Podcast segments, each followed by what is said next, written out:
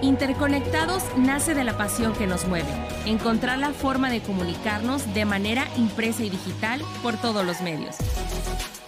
Sabemos que en el camino por posicionar tu marca surgen muchas dudas y nosotros queremos ayudarte a resolverlas.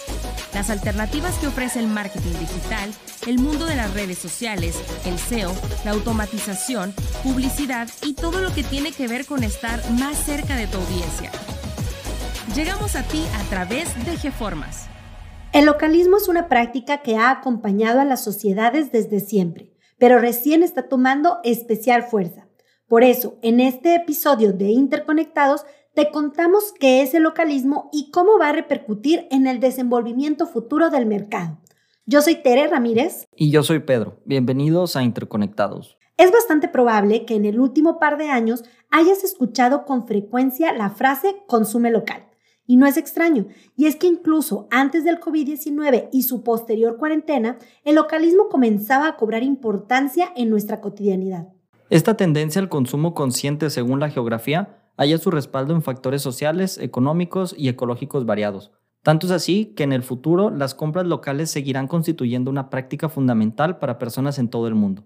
Pero tratemos de definir de forma más concreta qué es el localismo. Claro, en términos básicos, el localismo se refiere a la tendencia que mantienen los consumidores por marcas y negocios ubicados en áreas próximas a ellos, esta práctica se opone al consumo encaminado a empresas transnacionales y critica incluso su aumento en las últimas décadas. Una ventaja del localismo es que provee a las personas con productos y servicios acordes a necesidades específicas como por ejemplo los servicios privados de transporte de mascotas, que son un servicio especializado para ciudades con pocas áreas verdes. Por supuesto, el crecimiento de la tendencia durante este último par de años tiene mucho que ver con la pandemia, porque al verse privadas de movilidad, las personas volvieron a poner atención a los negocios cercanos que proveían servicios a precios pues más económicos. Aunado a esto, la conciencia social y el compromiso también jugaron un papel importante. Al informarse más, las personas han encontrado en el localismo una forma de comprar sosteniblemente y contribuir al mismo tiempo a la economía local.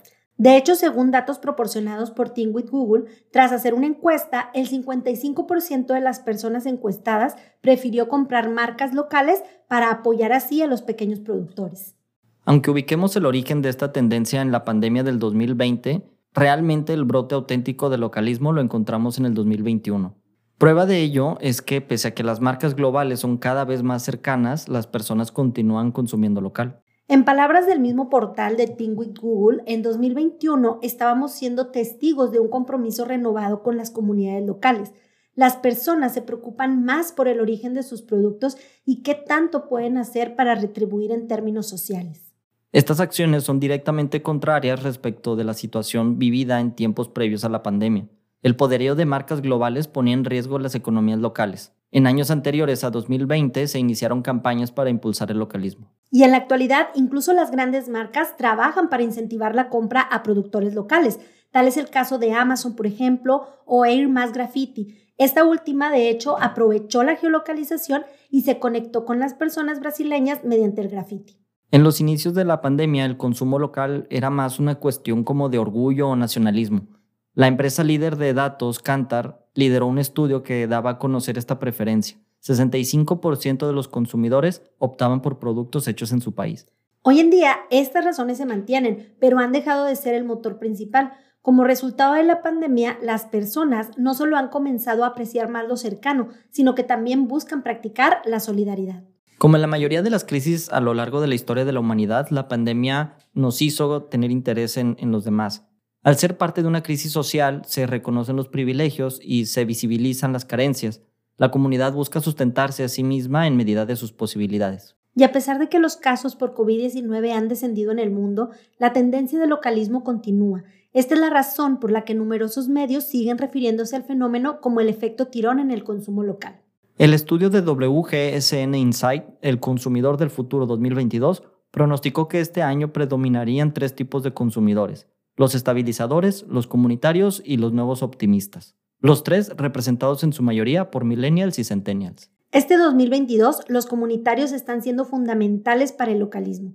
Tras la desmitificación del workaholic del 2019, las personas dan mayor importancia ahora a la comunidad y mucho menos a la meritocracia. sus modos de consumo también, claro, se ven igualmente afectados y este tipo de consumidores prestan especial atención a sus comunidades. Y esto con la motivación de generar un cambio en las estructuras sociales y contribuir positivamente en la economía de sus iguales.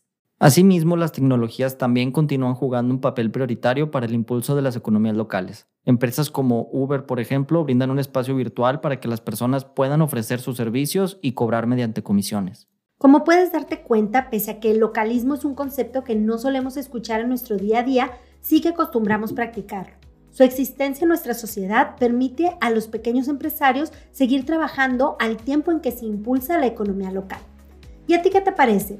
¿Piensas que el localismo continuará siendo una opción preferente para los consumidores del futuro? No pierdas de vista este sector económico y prepárate para cualquier transformación en el curso de los siguientes años. Esto fue Interconectados, el podcast que te conecta por todos los medios.